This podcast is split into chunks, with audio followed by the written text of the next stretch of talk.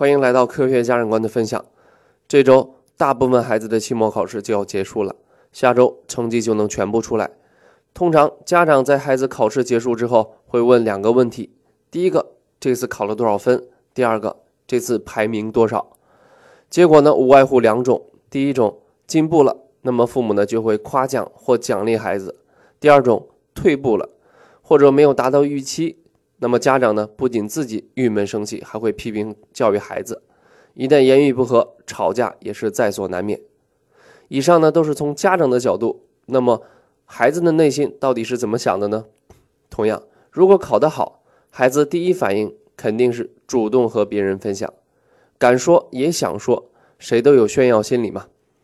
但如果没有考好，孩子呢，一定是郁闷的、难过的，尤其是青春期的女孩子。往往还有自责的心理，这些内在的情绪本身就会让孩子觉得不敢面对父母，害怕被问及分数。所以，如果回到家里真的要面对家长的责问和数落，孩子的情绪很容易崩溃。那么，父母该怎么聊期末成绩才不会引起孩子的反感呢？有一个四字秘诀：察言观色，这也是考后聊天的基础。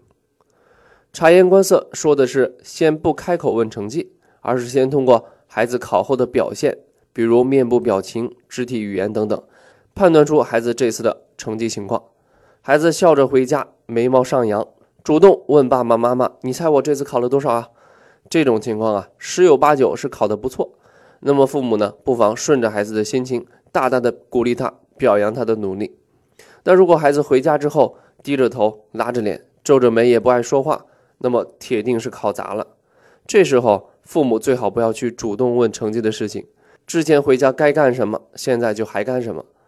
该吃饭吃饭，该写作业写作业。等孩子情绪缓和了，自己想说的时候，再来讨论这件事情。如果孩子回来后表现的比较激动，比如一回家就冲进房间大哭一场，或者开始摔东西发泄，这个时候，父母一定要忍耐住。不要在孩子哭泣的时候埋怨他，你早干嘛去了？